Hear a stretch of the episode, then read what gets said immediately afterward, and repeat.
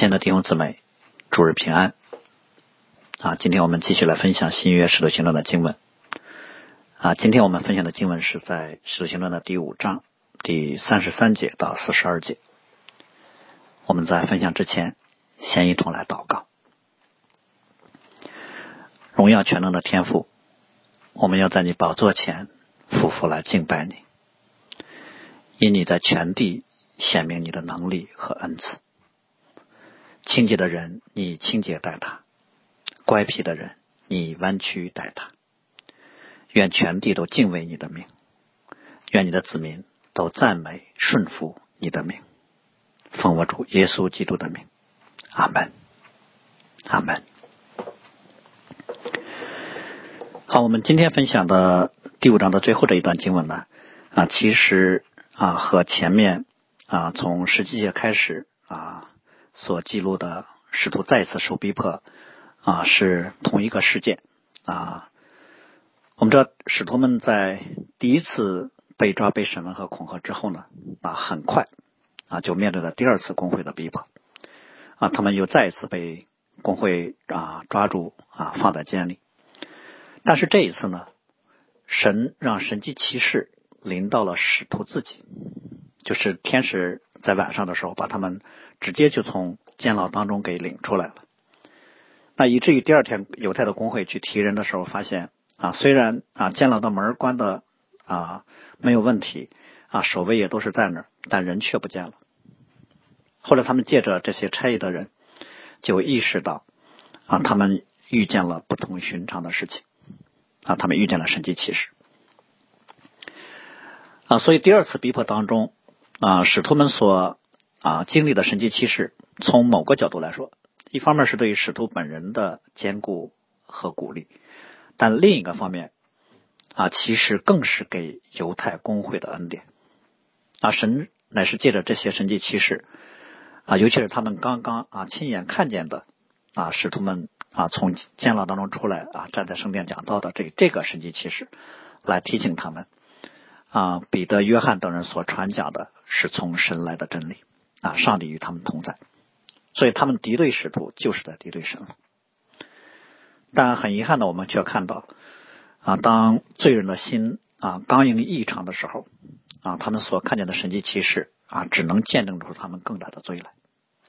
啊。大祭司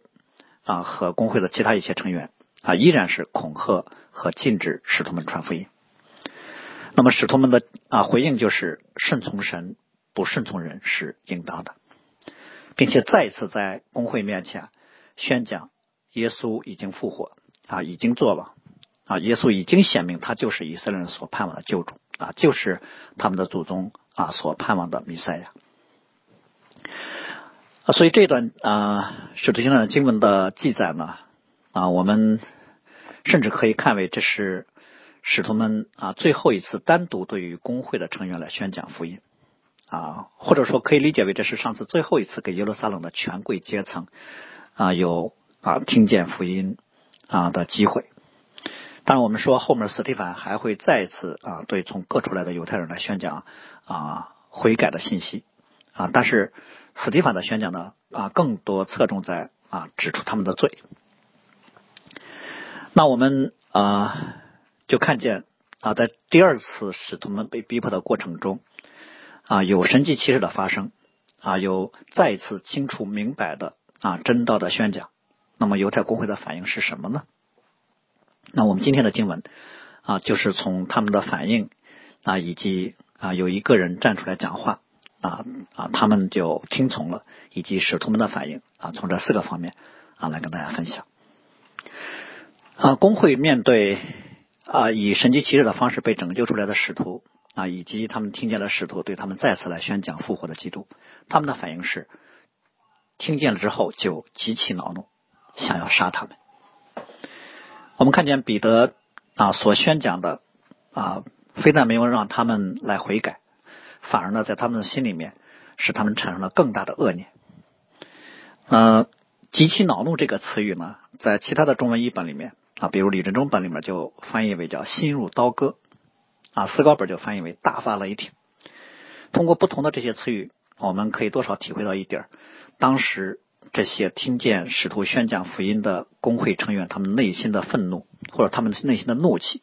啊，强烈到了什么样的程度？可能我们马上就会想，这么大的怒气和他们心里的恶念是从哪儿来的呢？难道他们没有看到站在他们面前的彼得、约翰这些人是被上帝用神迹骑士、超然的能力从他们的监狱当中给救出来的吗？或者说，他们难道不应该先问一问使徒们说：“哎，你们怎么从监狱里面出来的？”显然呢，工会的成员他们有意就忽略了这一点，他们直奔主题，只说他们关心的事情啊，不允许他们啊传福音。但是呢，使徒却把他们。不愿意听见，甚至他们惧怕听见的耶稣的名号，再次就宣讲出来了，所以他们就被激怒了。那从表面的原因来看呢，可能工会的成员已经习惯了他们啊高高在上发号施令啊，习惯了啊听见他们命令的人就低头顺从了。但是他们现在却看见一个被他们看为是底层小民的渔夫啊，竟然多次来顶撞和指教他们，所以他们内在里面的虚荣和那种。脆弱的自尊啊，让他们就被自己的羞辱给充满了。当然，我们知道罪人的愤怒，愤怒呢，常常是啊发自于他们内心当中的无能。因为工会的成员发现，杀了他们的首领耶稣啊，并没有啊让他们啊真的就四散消失了。然后已经恐吓了他们一次啊，发现他们还继续来宣讲耶稣。所以这些啊犹太工会的权贵们呢。因此，他们的内心里面有啊很多的无力感和痛苦。当然，更深层的原因，我想应该是来自于他们内心的恐惧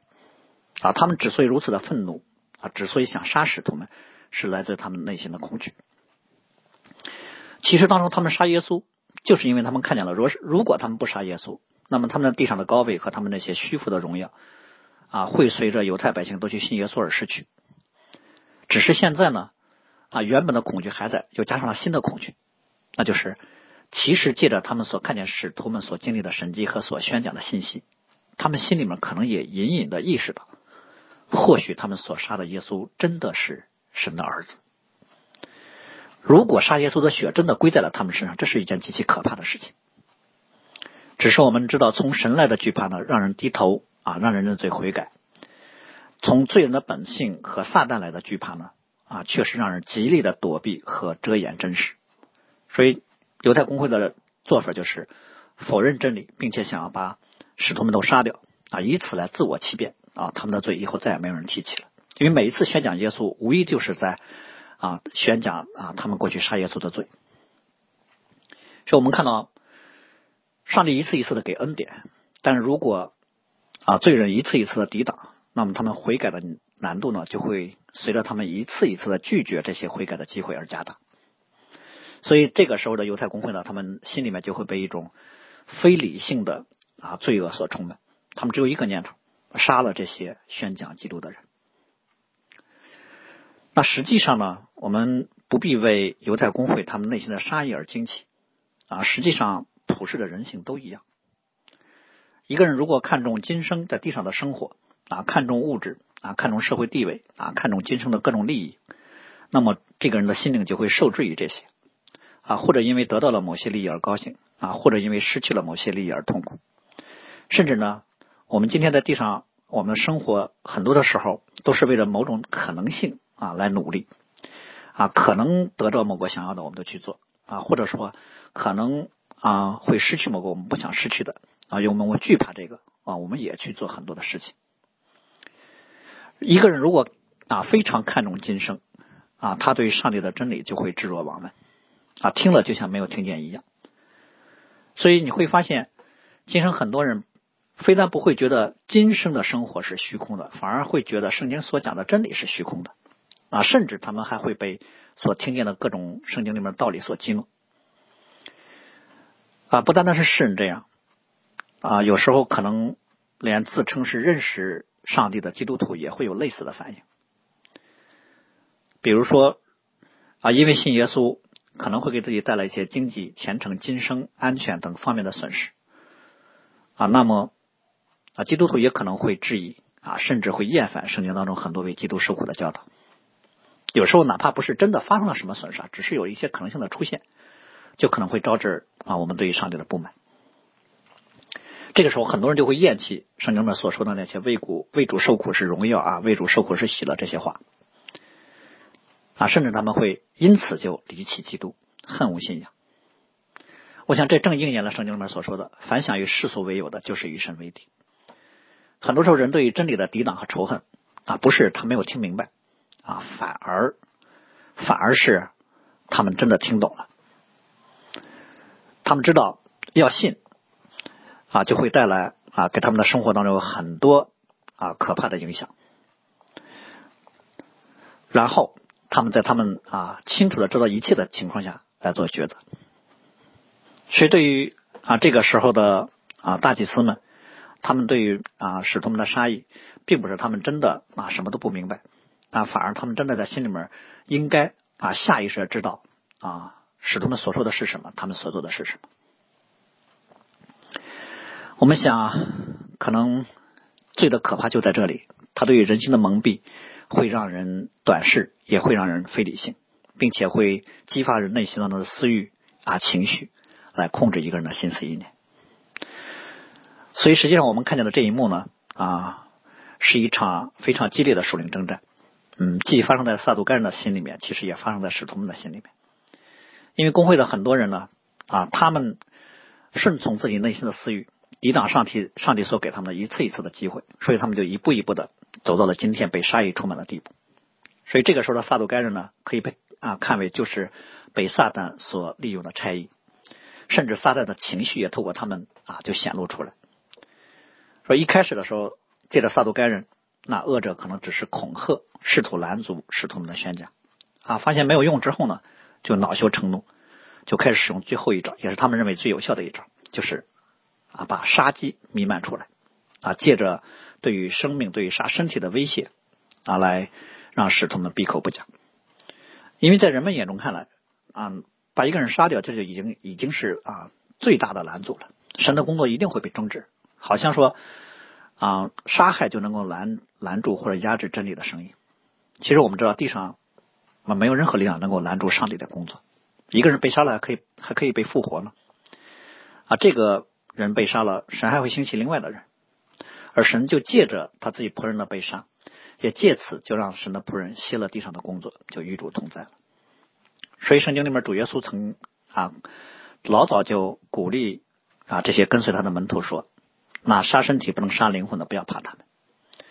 我想这就是每一个时代啊每一个跟从基督的门徒面对属灵征战的时候内心当中的安慰和力量。逼迫患难是不少的。啊，甚至说是不可避免的，但是在上帝手中的逼迫患难不会成为啊服侍跟随基督的热情和信心的拦阻啊，反而会成为经历从上帝而来的平安得胜能力和荣耀的机会。就像我们现在看见的，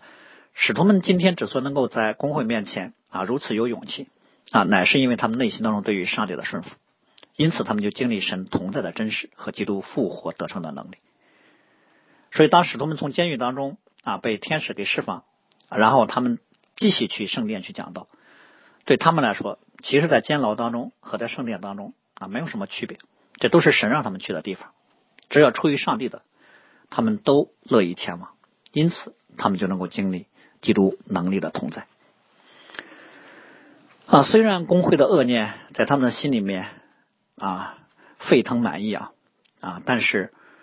神如果不允许的话。啊，他们的杀意就不可能会成为行为。啊，罪虽然辖制人心，但是上帝能力更大。啊，神能够拦住，或者是能够啊压制住人内心当中的罪。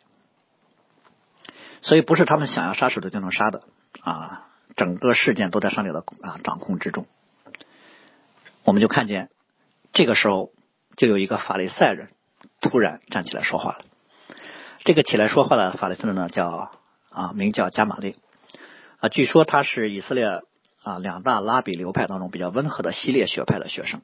啊，也有人说他就是希勒的希列的孙子啊。这个人是一个在百姓和工会当中都很有影响力的领袖啊。使徒保罗就是在他的门下受教的。神呢就借着这个人的口来引导这次逼迫事件的发展那加玛列对于为使徒们的辩护呢，在他简短的发言当中，我们可以从四个方面来看。啊，首先就是他啊劝诫工会的成员啊，论到这些宣讲耶稣的人，你们应该小心。这个提醒呢，我想可能是暗指工会成员在处理啊宣讲复活基督的使徒们的这个事件的时候呢，啊既不谨慎也不够敬虔，他们太过于凭着自己的好恶和私欲了啊，也就是说，他们啊在加玛列看来已经偏离了律法的精神，甚至。可能加玛列这个时候已经感觉到了工会成员当中那些撒杜该人内心当中想要杀使徒们的想法，所以呢，他就抢在那些心怀恶意的人面啊说话之前啊率先来发言啊，以此来发出警告。随即呢，啊加玛列马上就开始举两个过去所发生的真实的事例来提醒工会的成员啊，过去这些事都是怎么处理的。啊，首先提到一个人叫啊丢大。这个人很可能他自称是从神来的弥赛亚，然后引诱很多人跟随他。据说呢，这个人把跟随自己的人都带到了约旦河边啊，他说他可以把约旦河分开。结果呢是约旦河水还没有分开啊，罗马的军队就在这里把他给杀了，然后跟随他的人呢也就四散了。啊，加马列提到第二个人是加利利的犹大啊，这个人呢因为对罗马的收税不满，所以也鼓动很多人起来啊来反抗罗马啊，他也被罗马人给消灭了。啊，现在也都没有什么影响了。可能在当时以色列人被罗马统治的时期呢，啊，过一段时间就会有人站出来声称自己是弥赛亚啊，或者以其他方式打着上帝的旗号啊，来引诱很多人来跟随他们，来起来反抗罗马帝国的统治。而这些人的结局呢，也都是被罗马人除去啊，就烟消云散了。所以加马列在这里举的这两个人呢，可能只是过去发生的很多例子当中稍微著名一点的两个而已。好，然后呢，加马列就给出了他对于这件事情的处理意见。既然历史上已经发生了很多次自称是弥赛亚啊，召集很多人跟随啊，后来又被消灭这样的事儿，那么这次为什么不照着过去的做法呢？啊，加马列质疑的是，为什么这次面对拿撒勒耶稣的事情，犹太公会要这么激烈的应对呢？这在加马列看来既不明智，也不符合律法的原则，因为其实没有任何的证据来证明使徒们所讲的是假的。啊，使徒们啊也没有叛乱，他们只是在圣诞边上来宣讲耶稣已经复活了。使徒们没有做出任何违背律法的事情，那么工会就不能，也不应该以强制的暴力的方式去压制。在加马列看来，真到了门徒们啊纠集了一大帮人啊，到了像丢丢大和加利利的犹大那样的程度，自然就由罗马人来处理了啊，不需要工会来处理。所以加马列给的建议是什么呢？就是我劝你们不要管这些啊，任凭他们吧。他们所谋的、所行的，如果是出于人的啊，必要败坏。其实加马列的意思就是允许他们自由的去宣讲吧，看他们的后续就行了。这里面我们要提一下，就是犹大啊，犹太的工会呢，其实作为犹太人的自治的机构，他们被罗马人呢啊，只是授权在一般的宗教事务和民事纠纷上有一定的裁量权。啊，他们没有处理那个啊比较严重的刑事案件的权利，就是他们自己当时所说的，我们没有杀人的权利。这也是当初他们为什么要杀耶稣的时候，只能把耶稣交给啊罗马的巡抚比拉多，并且借着不断向比拉多施加压力来达成他们的目的。所以，类似这种自称弥赛亚并有很多人跟随的情况，从犹太律法的角度来说，除非他们能证明耶稣真的不是弥赛亚，就。如果能证明这一点的话，那么犹太公会就可以裁裁定了啊，耶稣犯了妄称神的名的罪。但是实际上，也当初的犹太公会在处死耶稣的时候呢，他们没有任何定罪耶稣的证据。在福音书里面啊，除了马太福音，包括啊路加福音和啊马可福音都记载，当时大祭司只是问主耶稣说：“你啊，我要指着永生神叫你起誓，你是神的儿子，基督不是。”那耶稣就说：“你说的是。”因此，大祭司斯盖伊夫说他说了健忘的话，我们也不用见证人了，就凭他说的话就可以来定他的罪了。实际上，大祭司的判定是非法的。虽然从程序上来说，好像照着犹太人自己的律法，凭当事人口中所说的话就可以定罪，但是我们要想一个问题：大祭司是凭什么认定耶稣所说的就是假的呢？就是说谎呢？他凭什么说耶稣自称是神的儿子就是健忘的话呢？大祭司是凭他自己来认定的。他已经认定了耶稣不是弥赛亚，然后他就宣布耶稣说这话就是犯了妄称神的名的罪了。所以他是凭他自己来定罪了耶稣，不是耶稣真的有罪。可是我们看到他在把耶稣提交给比拉多时候，他很清楚的知道，他所所说的耶稣的定罪罪里面不足以判耶稣死刑，所以他向比拉多来啊控告耶稣的是说耶稣抗税和叛乱。所以我们看到，当初审问耶稣的时候，真正犯罪的是大祭司。所以现在加玛列给工会处理使徒的意见呢，看起来好像是从工会本身的定位和职权范围的角度来说的。啊，加玛列的意思，他的意思其实就是说，我们对于判断的事情没有权限，没有能力。实际上呢，从某个角度来说，背后加玛列这个时候建议已经形成了对于当时工会处理耶稣的这个事件的时候的一种否定了。因为在程序上，照着犹太的律法规定，不可以在晚上审问案件。大祭司当时是连夜审问了耶稣，在定罪的理由上，没有证据表明耶稣不是弥赛亚，更不要说在。押送给比拉多的时候，他们控告的那个叛乱的罪名，那更是捏造的。啊，当然，不管将来过去是怎么想的，但至少这一次，在犹太公会审理啊使徒们的案件的时候，加马列站出来，照着他自己的良心来说话了。啊，虽然他啊所说的是一个具有啊自我保护意味和很实用化的消极的建议啊，啊，他说的就是让外界环境和时间来检验一下使徒们所宣讲的和他们将来的命运。但实际上呢，我们说这是一个稍微有一点理性和常识的人，在面对这样的状状况的时候，所给出的一个起码明智的建议。啊，主耶稣曾经说过一句话，说不抵挡你们的，就是帮助你们的。这个时候，加玛列所给的建议啊，就可以适用这句话。甚至我们可以说，加玛列这个时候所给的建议都不能称为是一种善意，他只能说是一个还啊讲道理的人啊最基本的啊面对自己不了解、不确定的事情的谦虚的态度。加玛列的做法就是一个人不要照着自己的喜好过度的干涉，要小心的使用他手里的权柄。我想加玛列和萨杜干人在处理这件事情的不同，可能正在于加玛列对于上帝还有基本的敬畏，而萨杜干人已经被自己的私欲啊和世界所充满了。那最后呢，我们看到加玛列还说了一句话，那就是如果是出于神的话。你们就不能败坏他们，恐怕你们倒是攻击神。加玛列不仅说这事你们最好别管，而且还进一步的警戒说，如果你们管了啊，彼得这些人将来啊在信仰上的宣讲啊被证明了是真的，那我们就是大大的得罪神了。我我相信这是神借着加玛列在对整个犹太公会说了这句话。甚至呢，很可能加玛列在这个时候做这样的建议啊，不单是有当初对于工会处理耶稣一事的一个反思，而且呢，还有对于使徒们所行的事情的仔细的考量。因为对于加玛列来说，他不得不去想这件事情。首先，他可能观察到自称米赛亚的那些犹太人和耶稣在地上的时候是完全不同的啊。那些犹太人呢，他们在地上呢，并没有行像耶稣这么多的神迹奇事和成系统的真理的宣讲。而耶稣在地上行走的时候，所到之处伴随着很多的神迹奇事，啊，有很多对于啊律法真理的宣讲。但是耶稣反而很少对外声称自己是弥赛亚，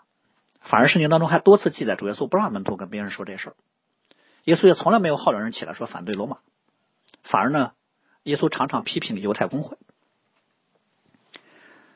另一点，我想他观察到的就是耶稣的死和那些自称弥赛亚之人的死是很不一样的。虽然都是被罗马人杀死的，但是耶稣的死其实是犹太人借着罗马官员的手走了正式的法律审判的程序被处死、被钉在十字架上的。所以是犹太公会恨耶稣，并定要杀他。反而呢，比拉多多次啊表明他不愿意被犹太人利用，他不愿意杀耶稣。第三个，我想他观察到的情况就是，加马列应该观察到了跟随耶稣的这些门徒，他们的举动是很反常的。一般领头的人被杀了。啊，跟随的人也都四散了，但是这些人就很相反。耶稣被抓了之后呢，他们的确曾经逃跑过，但是耶稣被钉十字架之后不久，这些四散的门徒竟然重新聚集了起来，而且显出了莫大的勇气，甚至显出了他们应对工会时候的智那个智慧，并且他们还显出了与耶稣在地上所行神迹奇事一样的能力。所以，不管从哪个角度来说，使徒们所说的都不像是在撒谎，不是在讲一件根本不存在的事情。啊，耶稣如果没有复活，门徒非要说他复活了，并愿意为这个谎言付出生命的代价，这本身就有违常理。更何况，加玛列看见门徒们所行的神迹奇事，那可是放在眼前的都是真的。所以，一个稍微具有正常思维的人，不得不去想说：莫非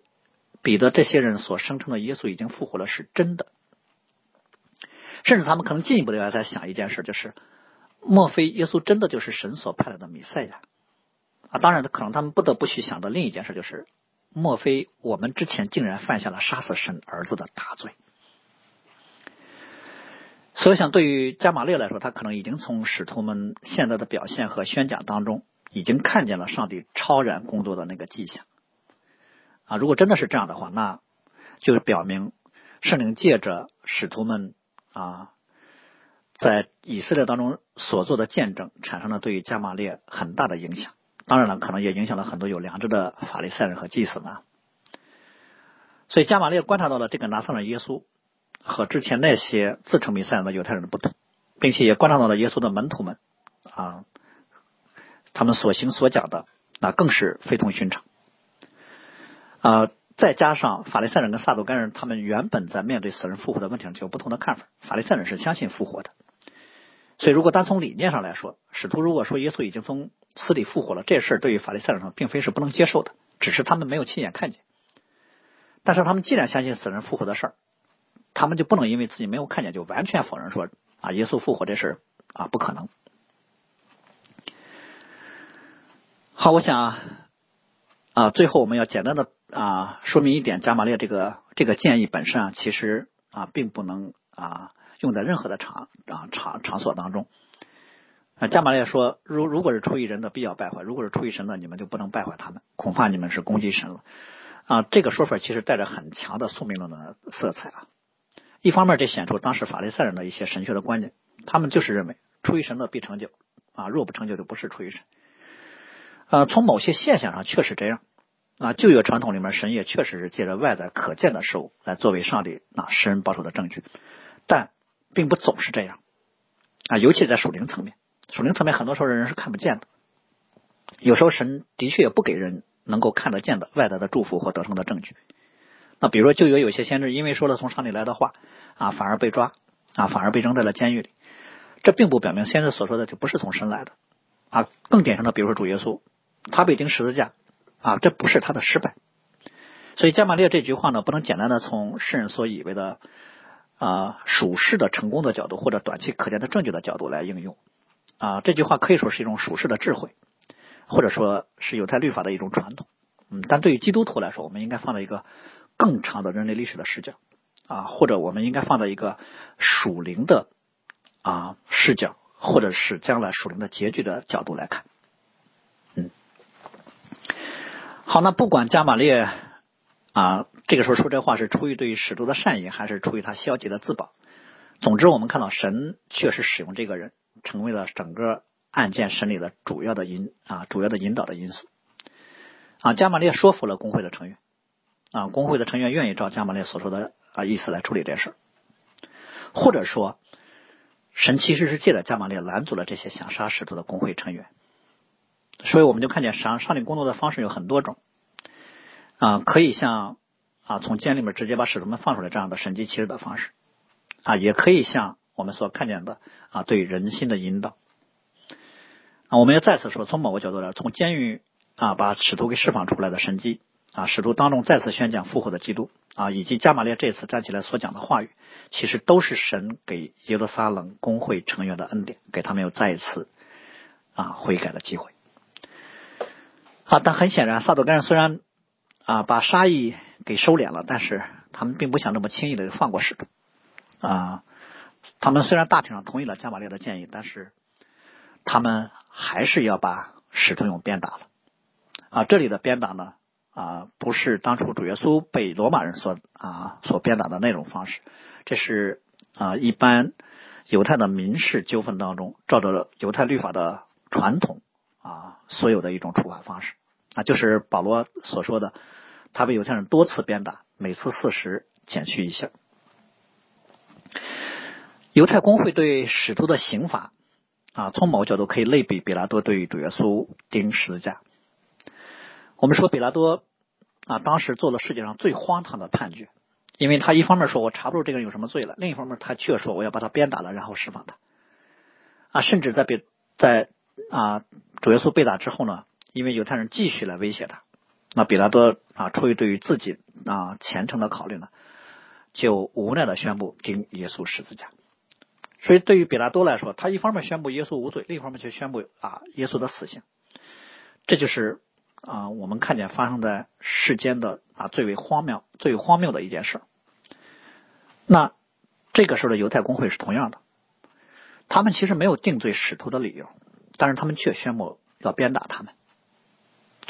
他们对使徒的处罚其实是毫无道理的。这就让我们看到，其实发生在耶稣身上的十字架的事件，以及发生在圣徒身上的逼迫，啊，其实都是没有理由的逼迫和刑罚，都是掌权者从他们的私欲所发出来的啊荒唐无理的恶行。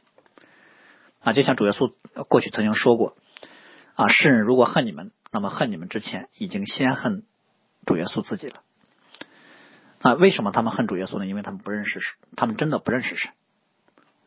那他们为什么要恨神呢？因为他们无缘无故的恨神。所以主耶稣当年对使徒们所说的这一段话呢，啊，就应验在了所有为基督的缘故啊受苦被逼迫的圣徒的身上。啊，人们恨耶稣不是因。啊，因为别的，就是因为他们不认识神，他们恨神。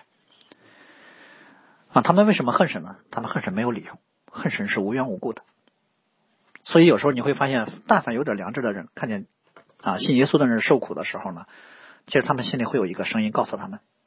为什么这么对待这些人呢？他们没有做什么恶事。好，然后我们最后来看使徒们的反应是什么？啊，使徒们虽然被打，那被恐吓。但是呢，他们离开工会的时候呢，不是满心的沮丧，反而是心里充满了欢喜。那我们要思想的就是，为什么他们有这样的反应？啊，被打不疼吗？他们肯定是一瘸一拐的啊，互相搀扶的啊回去的。当众被鞭打，难道不是羞辱和冤屈吗？他们心里应该充满了愤懑，至少啊，就像我们今天一样。如果有人不公平的对待了我们，我们心里充满了愤怒。可是这个时候，你发现使他们心里充满的是欢喜。难道这有什么值得高兴的吗？还是他们原本做好了啊被打死的准备，只是没想到说加玛列一席话把他们给救了，他们有一种劫后余生的庆幸感啊，所以他们心里很高兴，是这样吗？那我们说当然不是这样了，他们的欢喜来自于因被算是配为这名受辱。那当代中文译本呢，把它翻译为为自己有资格为主的名受辱而欢喜。虽然是啊当众被打啊，但是虽然是被被人看为羞辱啊，身体很疼痛，但是使徒们却把这个看为是一种啊神所赐给的殊荣啊，就是非常特殊的恩典和荣耀。也就是不是谁都有这样的资格和机会来为基督的名受苦，就像基督的十字架，这不是基督的羞辱和失败，这是对世人罪的显明和对罪的审判。使徒们的地上同样为基督的缘故被人恶待、被人羞辱、被人鞭打啊！这也不是使徒的羞辱，这是世人的羞辱，反而这是使徒的荣耀，因为他们没有做任何错事，没有犯罪，他们所做的反而是蒙神喜悦的事情。而神喜悦他们的时候，世界就不高兴。但是是被神喜悦，岂不是超过一切吗？就像大卫曾经在诗篇里面所说的：“因你的慈爱比生命更好。”甚至我想更进一步，这个时候使徒可能想起来，主耶稣在地上 受苦的时候被钉十字架，借着他的顺服，上帝的心意、拯救的心意竟然能够成就啊，并且上帝还给他有复活的神迹和荣耀。所以我想，使徒们这个时候看自己所受的鞭打啊，是为基督受苦，是在基督的苦难上有份，并且他们也可以啊知道，借着自己的受苦，可以让上帝的旨意来成就。这就让我们想起彼得自己曾经写给教会的书信里面所说的话：“你们如果因犯罪受责打，能忍耐，没什么可夸的；但你们如果因行善受苦，能忍耐，这在神看为是可喜悦的。那你们蒙召原是为此，因为基督也曾这样有过榜样。所以彼得还啊后面还继续劝勉说：“亲爱的弟兄们，如果有火炼的实验临到你们，不要以为奇怪，好像是遭遇的非常的事，倒要欢喜啊！因为他彼得当时就是欢喜，因为你们是与基督一同受苦，这样的话，在他荣耀显现的时候，就可以得到欢喜快乐。你们为基督的名受苦啊，受辱骂是有福的，因为神荣耀的灵常在你们身上。”所以我们看到彼得其实当时在写彼得前书的时候，是以他自己生命的见证所写下来的啊，这并不是圣经当中很多的真理的教导，并不是说只是一个神学的理论啊，当然这是神学，但是呢，啊，这都是使徒们啊以他们自己亲身的生命经历啊所记录下来的啊。严格来说，我想可以把这一次使徒们的被打看成是教会历史当中上帝的仆人第一次在逼迫当中为基督的缘故被鞭打。啊，前面虽然已经有过一次逼迫了，但是那次逼迫只是被收押和恐吓，啊，这一次却是工会动用了暴力的方式。啊，使徒们当然啊，并没有被啊这一次的鞭打啊所打败，反而呢，他们看为主受苦呢是莫大的荣耀，因为基督是我们生命当中最大的喜乐啊。如果在受苦当中是基督的命令，并且有上帝的同在，那真的就可以有从天上而来的。满足和荣耀可以胜过啊地上所经历的羞辱和身体的疼痛。啊，当然我们也知道，使徒在这个过程当中，其实他们并不知道神会怎么来带领他们。也就是说，使徒们其实被关押的时候，他们第一没有预料到啊天使晚上会把他们给啊救出来啊。第二，他们也没有预料到天使把他们救出来之后，还让他们 接着去圣殿里面接着去讲道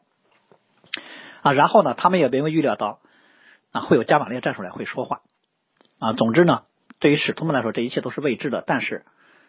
啊，对于他们来说，神让他们去哪儿啊，他们就去哪儿。因此，他们就经历了啊，神显在别人以及显在他们身上的能力。好，最后我们看使徒在啊回到啊家中之后，他们每天还是依然在店里，在家里不住的教训人，传耶稣是基督。他们所经历的鞭打啊、恐吓，没有让他们啊停下神让他们所做的事情，反而他们心里面依然活着，每天该干什么干什么。所以我们看见外在的环境其实并不能成为福音的拦阻啊，真正拦阻福音的是能人内心当中的恐惧和对于上帝旨意的违抗。同样的，我们的今生所需的也不是无病无痛、无灾无难，而是有能胜过世界的恩典和能力的同在。什么样的能力才能够胜过今世的敌对啊、抓捕、恐吓乃至杀害呢？当然就是我们知道的复活基督的能力可以让我们胜过这一切。这就是圣灵借着我们里面复活的能力所显明出来的啊！每一个认识神儿子的人都可以经历这得胜的能力啊！这是圣经当中的应许啊！使得约翰曾经说：“凡从神生的就胜过世界，是我们胜了世界的就是我们的信心。”我们的信心是什么呢？就是信耶稣是神的儿子。所以逼迫患难并不能让我们与基督的爱隔绝，那逼迫患难也消灭不了神的教会。我们今天所看见的神的教会已经在普世万国建立，啊，神的教会也在普世万国为基督的名做了见证，这就已经显明出这个世界不能胜过神所生的，啊，不能胜过上帝子民的群体。地上的国啊可以有兴衰，君王可以有废立，但神的教会从起初。扩展到全地就已经证明了神的国永不会消亡。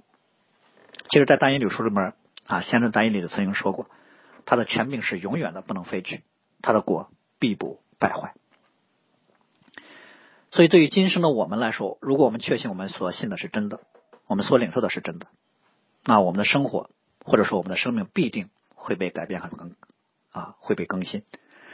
上帝的能力也必定。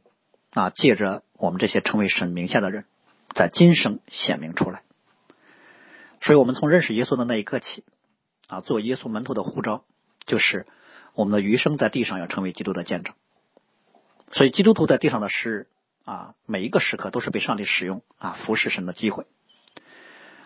而每一位圣徒，其实都是上帝差派在这个世界上神行走的上帝的使者。我们身上都有上帝所交付的使命。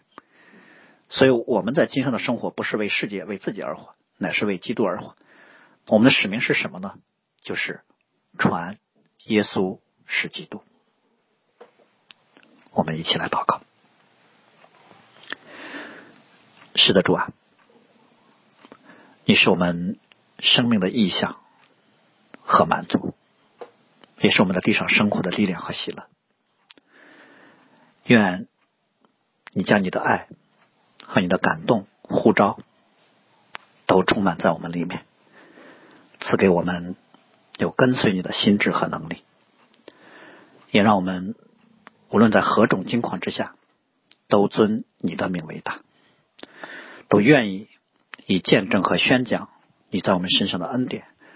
为我们今生的福分和使命，让人都能够借着我们看见你就在我们的生命当中。愿荣耀都归给你。祷告奉我主耶稣基督的名，阿门。